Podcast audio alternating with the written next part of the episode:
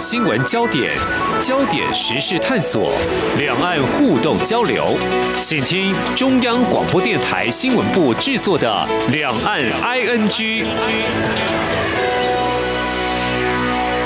欢迎收听两岸 ING，我是宛如。今天是二月三号，星期三。在我们今天的节目呢，推出一个大家都很喜欢的单元，也就是台北与北京的连线。但我必须说，今天我们是假连线。怎么说呢？因为我们的受访者人不在北京，他的实体人现在正在台北，但我还是不能跟他碰到面，因为他现在正在被隔离当中。到底是谁呢？我相信我们两岸 ING 的听众朋友都很熟悉的是中央社。驻北京的记者邱国强，国强你好，哎，主持人好，各位听众大家好，国强哥现在还好吗？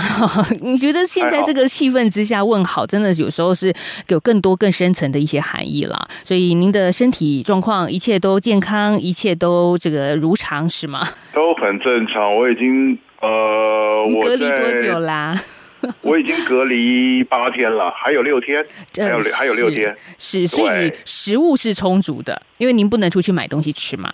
对，所以就只能叫外送啊。哦，因为如果是大楼的话，通常就是前面一楼的警卫就顶多送到那边，楼下警卫室。因为如果说送到那个警卫室的话，我是不能出门到楼下去拿。对对，所以说那个他是可以送到门口来的。如果说我跟他，因为他会按我的门铃嘛。对。那按了门铃，我门打开了，其实面对面看到是 OK 啦。哎，通常我是会等他进到他电梯里面，我才会来拿。好，我要的，我要吃的东。东西，然后我们都戴着口罩，就是这样子。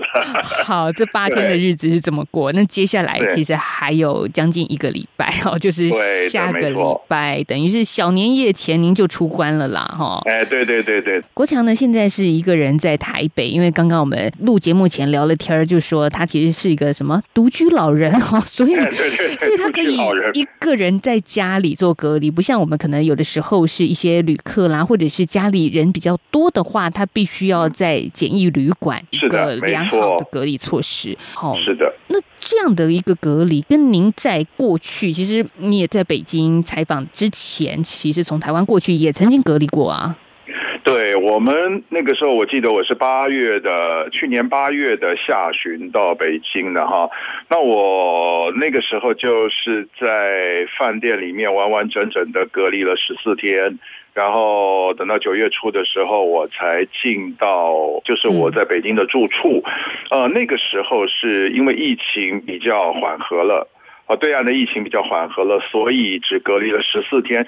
可是如果是你是十二月的下旬之后，去年十二月下旬到现在，你再到北京去，比方说你这个时候，各位听众，如果说你明天就要到北京去的话。那么你要隔离的天数就是二十一天了。那二十一天之外呢，你外面还有七天，也就是第二十二到二十八天，你还要做所谓的自主健康管理。这个自主健康管理其实跟我们台湾的这个第十五天到第二十一天的这个自主健康管理的概念是差不多的。也就是说，呃，你原则上不能到那个公共场所去，而且你也要每天的监测自己每天两次的体温。就是这样的意思，所以现在我们往返海峡两岸啊，在这一点上面是比较麻烦的。你这样一来一回，你要。被隔离的天数就等于是达到了三十五天，也就是五个礼拜。好，如果食物方面都供应无余，但是你得在家里待这么长的时间，我觉得心情上或多或少也会受到影响吧。所以，怎么去排解这个人类在二零二零到二零二一年的这一段时间的隔离啊？我觉得每个人都有自己的 paper，就是有自己的抒发的管道。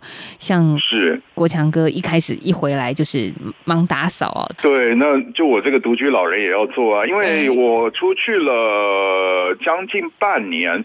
那你家里面的灰尘，即使你是门窗都紧闭的，你还是会有灰尘，然后可能也会有少许的异味什么的，你一定要打扫嘛。所以，而且刚好也靠近过年了，所以我大概就花了将近两天的时间在打扫。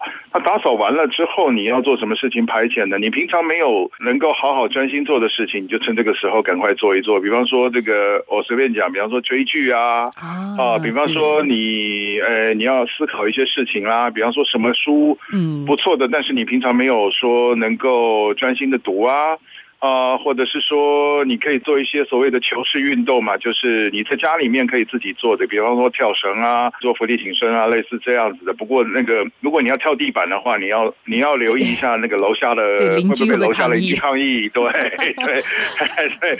然后如果说需要说静心思考，但是没有那个时间和空间思考的，你可以趁这个时候好好思考。这是我呃两次隔离这个得到了最大的一个心得，一过来人的经验。但其实。这一段时间真的过年，虽然说是华人社会一定要再怎么样都要回家的一个重要的时刻，我想大陆的春运也已经开始了。可是今年是很特别，疫情之下的过年就不一样了。因为像我上礼拜我跟上海的熟龄连线的时候，其实也谈到，那台商朋友要不要回台湾？你在当中你要考量很多很多的事情，就像隔离措施这么长，特别如果是在呃国强你所待的一个北京的话，又离。离天子比较近嘛，哈，很多都是官方的单位。那对对官员来说，今年当然也要呃做一些符合官方政策的事情。而 中国官员来说，所以国营机构啦，一些跟国家有关的单位组织在倡导就地过年这件事情。是的，嗯，这个我我我要讲一下哈。如果说你讲你刚才讲的就是所谓他们的那个党政机关哈，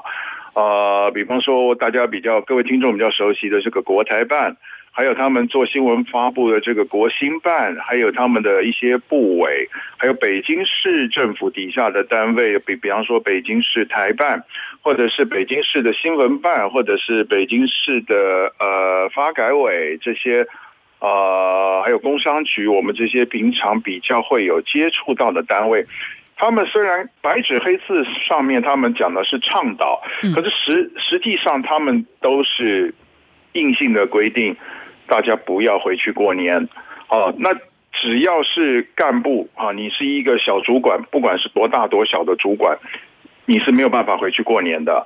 啊，基层的一般职员的话，你的主管也会把大家叫到面前，然后跟大家说，今年就不要回去过年了，因为这是今年他们开始限制这个。春节的这个返乡过年，这是政策。好，我们讲的这个是党政机关，还有一些如果你是公营的企业，好，比方说你是国营的，或者是这个省市经营的这个企业哈，你也是没有办法回去过年的。这个做法基本上跟这个党政机关是一样的。还有一些我我认识的是某一家这个大型的这个网络平台，它其实是民营的，而且它有上市。嗯，好，请注意，它有上市，它是至少它的形式上它是民营的，可是他们的公司也要求他们的员工不要回去过年。那但是呢，还是有人就是成功的回去过年了啊。那有我认识的一位是这个北京一位咖啡厅的老板，他就顺利的回去过年，因为他已经嗅到了这个呃政策要做限制的这个这样子的一个风向，所以他赶快就把呃。太太跟小孩一起带回去过年，结果他带回去过年之后，大概两三天，呃，中国大陆的官方就宣布，如果你要返乡过年，离开你的那个你居住的那个城市，那么你一定要在七天之内，你要凭七天之内的这个核酸检测阴性证明，你才能够回到你的乡下老家或者是外地的老家去过年。否则的话，你连高铁都上不去，你连火车都上不去，飞机也上不去。他就是赶在这个时间之前。但是现在他也担心一点，就是当当他回北京的时候，是不是要做这些？因为回来的时候，说不定北京也要求他做这样的核酸检测。这个就是今年啊，呃，大陆的春运啊，比较人数比去年和前年，主要是前年少很多的原因。那但是也因为这样子，今年的春运看起来就没有像。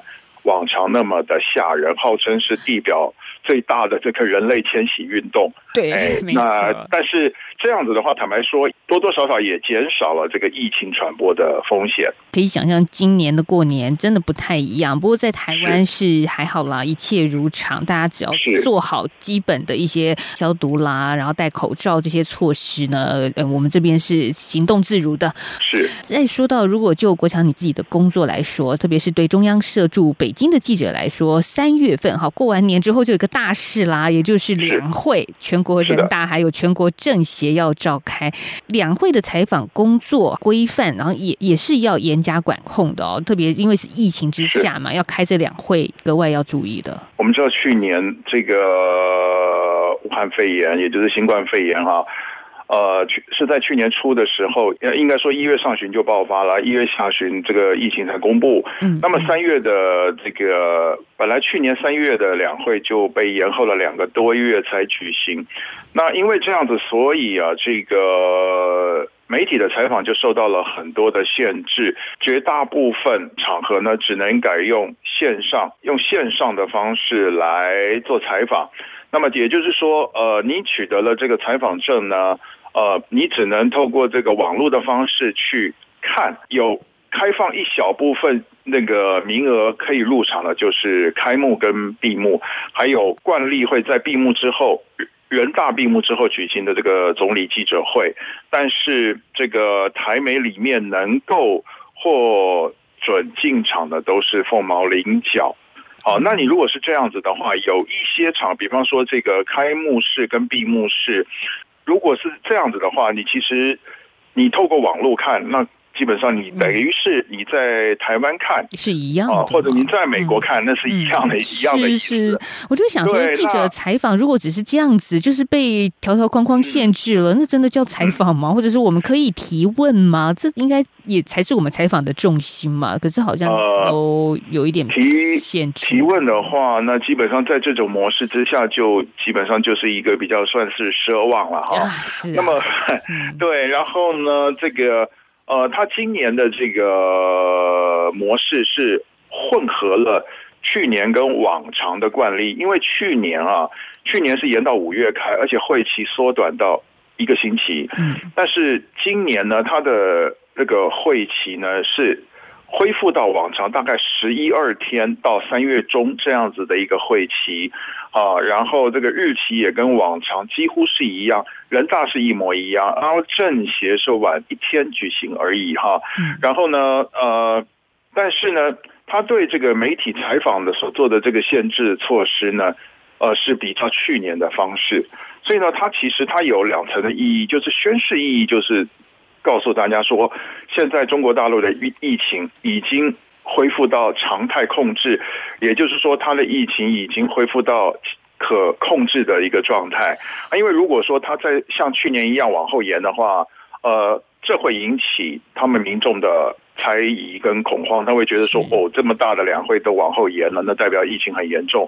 但是呢，为了防疫的考量，当然也为了这个就是限制媒体。做采访换报道的考量，他又做了这么些的一些限制，所以他其实他的这个他做这些措施的这个意义有两层。就是在我讲的这些地方，嗯，是大家虽然看起来就是一个可能行礼如仪的会议，但是背后所延伸的各种想象啊，以及措施，我觉得是还蛮有意思的地方。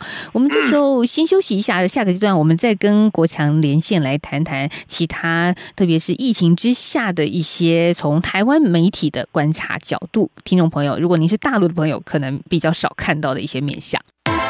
大家好，我是张婉如。从二零二一年一月一号开始，礼拜一到礼拜五晚上六点到六点半，我在两岸 ING。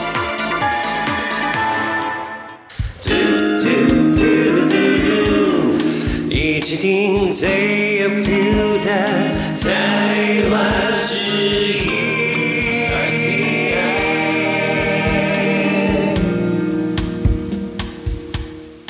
回到两岸 ING，我是宛如。在今天节目，我们访问的是中央社驻北京的记者邱国强。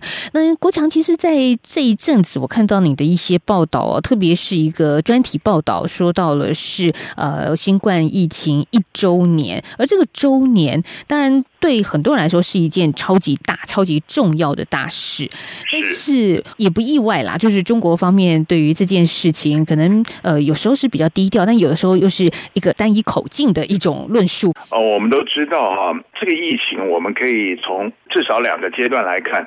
一开始其实这个中国大陆的官方在处理啊，比方说这个疫情的这个发布。还有这个控制上面都是有问题的，都是很明显有缺失的。刚开始。中国大陆的民众还可以从网络上面看到一些没有及时被封掉的一些蛛丝马迹，或者是呢，还可以看到，比方说像这个中国大陆的作家方方他写的这个《武汉日记》，对啊，那如果还能够翻墙的网友，甚至可以看到像陈秋实啊，他做的这个现场的报道，还有这个张展啊，呃，这两位做的这个现场的报道，可是到后来。陈秋实跟张展都被消音了，啊，他们都判刑了。对，其中张展更被判刑，这是在去年十二月的事情。那芳芳因为他在中国文坛有一定程度的声望，所以呃，官方是让他把日记写完了。其实他的日记也是很平铺直叙，也没有在批评党、批评国家。可是当他后来这个他的武汉日记被出版，特别是被美国的出版社出版之后，呃，中国官方就开始发动一波又一波的这个舆论跟网络的攻势来批判他，然后现在他就几乎就变成了这所谓的反华势力的代言人。啊！我这讲的只是一个例子，嗯。另外一个就是这个，我我我我觉得最荒谬、最可笑的就是这个李文亮医师的事情哈。我们都知道他是这个疫情的吹哨人嘛哈。可是呢，呃，因大家都知道，大家应该都知道，他当初其实他也只是提醒他认识的医师同事，还有他的亲朋好友。嗯，可是他就那当然有人把他的提醒的讯息往外泄露，可是呢，因为这样他就被警方这个警告。还写了什么悔过书？对，后来他就染病了，染病他就过世了。嗯，啊，可是到了去年底的时候，我们居然在中国大陆的网络上面看到一篇洗地的文章，就说他当时，呃，李文亮医师，呃，之所以最后染染染病不治，是因为他接受了太多媒体，特别是这个别有用心的这个境外媒体的这个采访，让他疲于应付，而因为这样子他过世了。那这是非常荒谬的事情。可是这样的文章，在中国大陆这种管控媒体、管控网络、管控的非常严格的情况之下，这样的文章怎么会让它流传出来呢？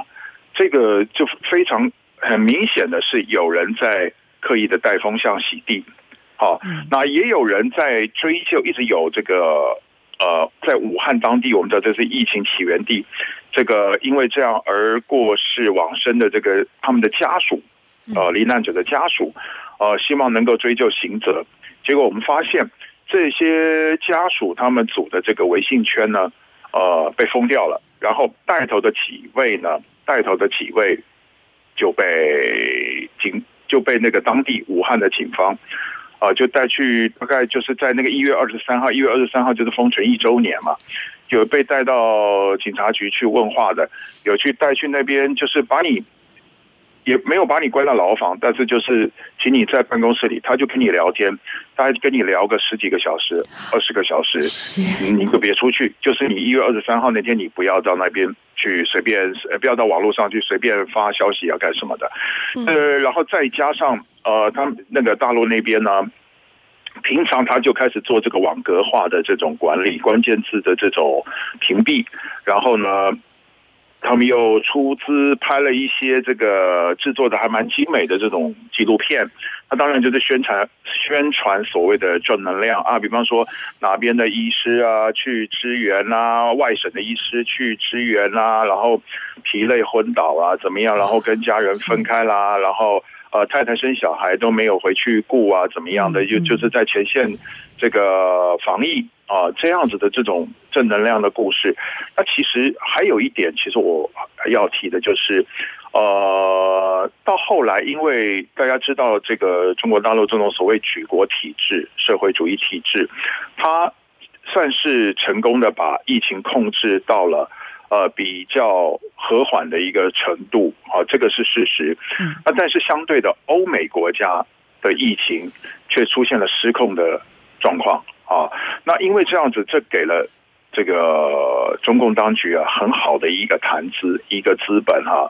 他就拿这个来对国内做宣传，他就说，哎，你们看，现在欧洲跟美国，尤其是美国，哎，这个疫情已经弄到这种地步了。那个加州还是纽约州呢？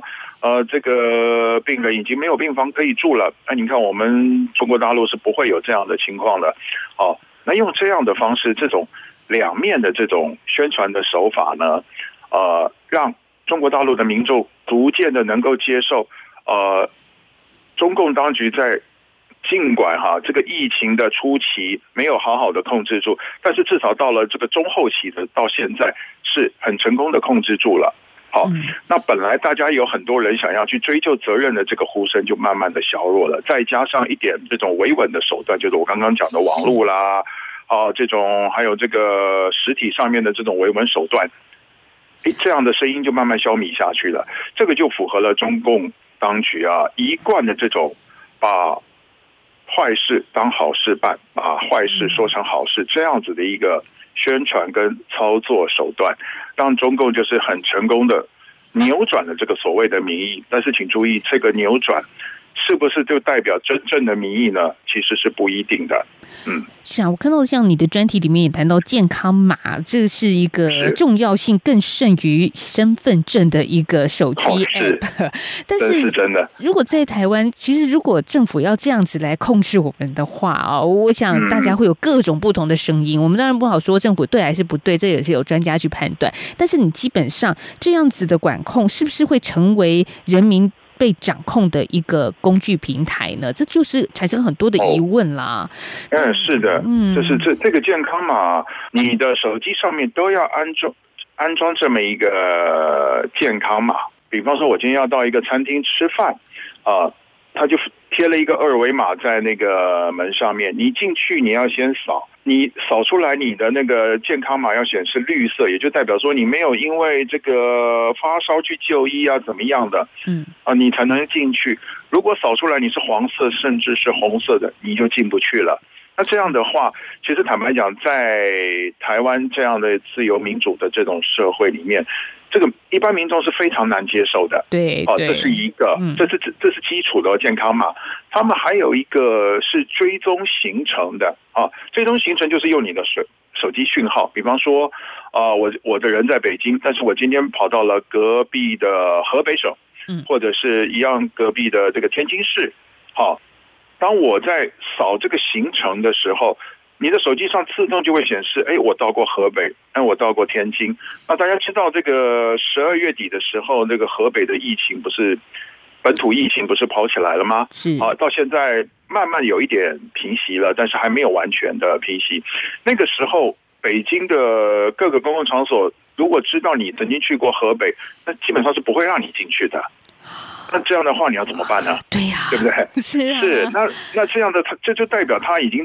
透过疫情这种科技，像这个健康码，还有这种行程的这种掌控啊，行程的这个部分也有一个 A P P 啊，这样子的掌控，然后得知你的所有的行踪，你有今天有没有到外外省市去？你今天有没有到什么地方去？他查的一清二楚。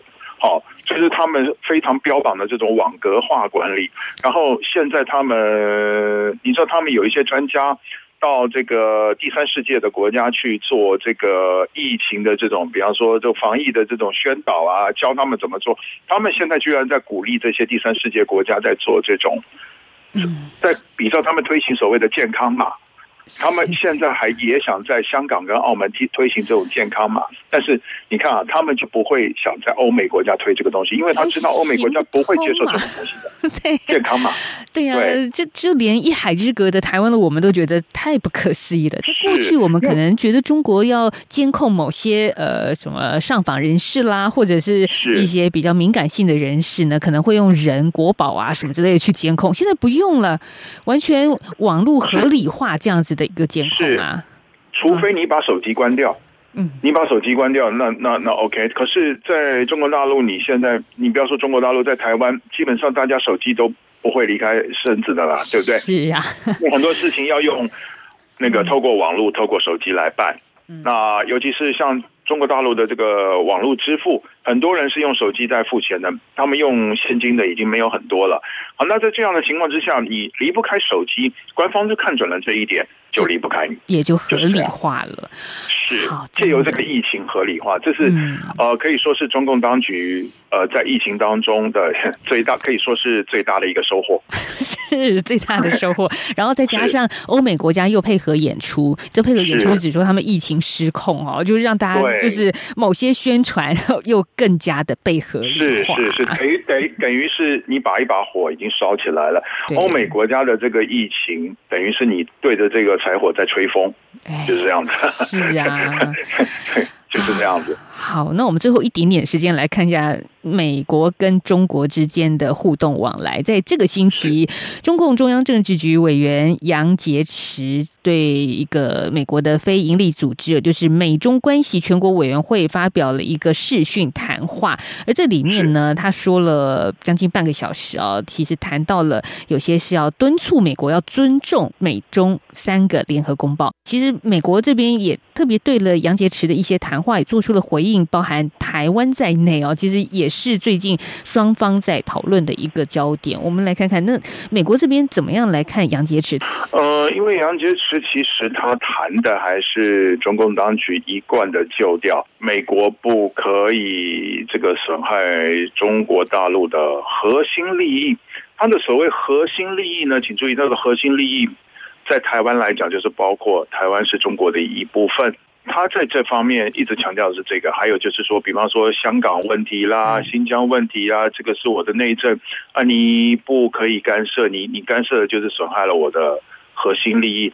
呃，但是我觉得可以注意的一点就是，后来美国方面呢，呃，有回应了这个杨洁篪的这个诉求，也就是说呢，美国还是很坚定的哈支持台湾，然后就认为说最近。啊，比方说这个美国新任总统拜登上来之后，这有一天他就派了八架战斗机就飞到我们的那个那个飞航识别区里面去哈。那这种行为，他就认为说你是在给台湾施加压力，你这是在破坏这个两岸的这个现状。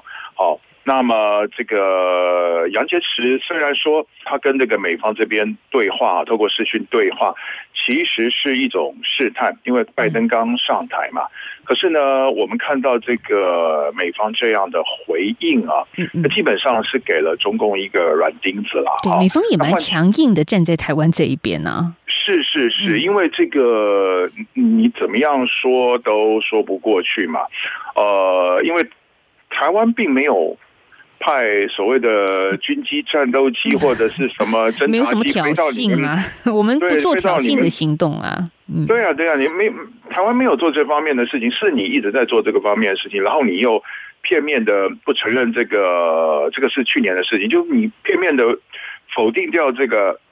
两岸已经有默契的这所谓海海峡中线嘛，你你不承认，那当然这个美国方面就会认为是你中方是在挑衅嘛。而目前我们可以观察，虽然这个大家事前可能会认为说这个拜登的这个团队呢，可能对中国大陆方面会比较友好，但是目前看起来，他在这方面应对中国的这个所谓的威胁方面哈。也就是所谓的这个，嗯，不能说反中，但是就是说我们讲的这个防中围中这方面呢，他的这个立场基本上守的还算是蛮坚定的哈。我们说，在过去美国。在川普的执政之下，好像跟中方双边的关系也跌到了四十年来的谷底。但是新政府上台，拜登上台，好像也没有想要把这个谷底给拉抬的一个迹象。因为其实还是站在说道理嘛，哈，这这件事情，嗯，台湾没有挑衅，我们是一个经手区域和平稳定的角色。可是，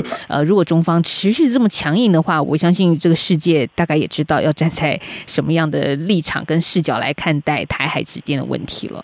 是的，我们在今天的连线呢是访问到中央社驻北京的记者邱国强。那国强哥呢，目前人正在台北，而且一切平安。然后听起来呢，也是虽然是隔离当中，但是心情还不错。好，谢谢。所所以呢，这个我们希望有机会啦，能够请国强哥来到我们两岸 NG 的节目录音室现场来接听听众的口音哦。我觉得听众应该有蛮多的话想要跟您说的。OK，好啊，好，好，等您隔离结束了，也希望大家这个拭目以待，在过年之后看还有没有机会再跟国强哥保持联络。好，谢谢国强，谢谢，谢谢主持人，谢谢各位听众，谢谢。拜拜。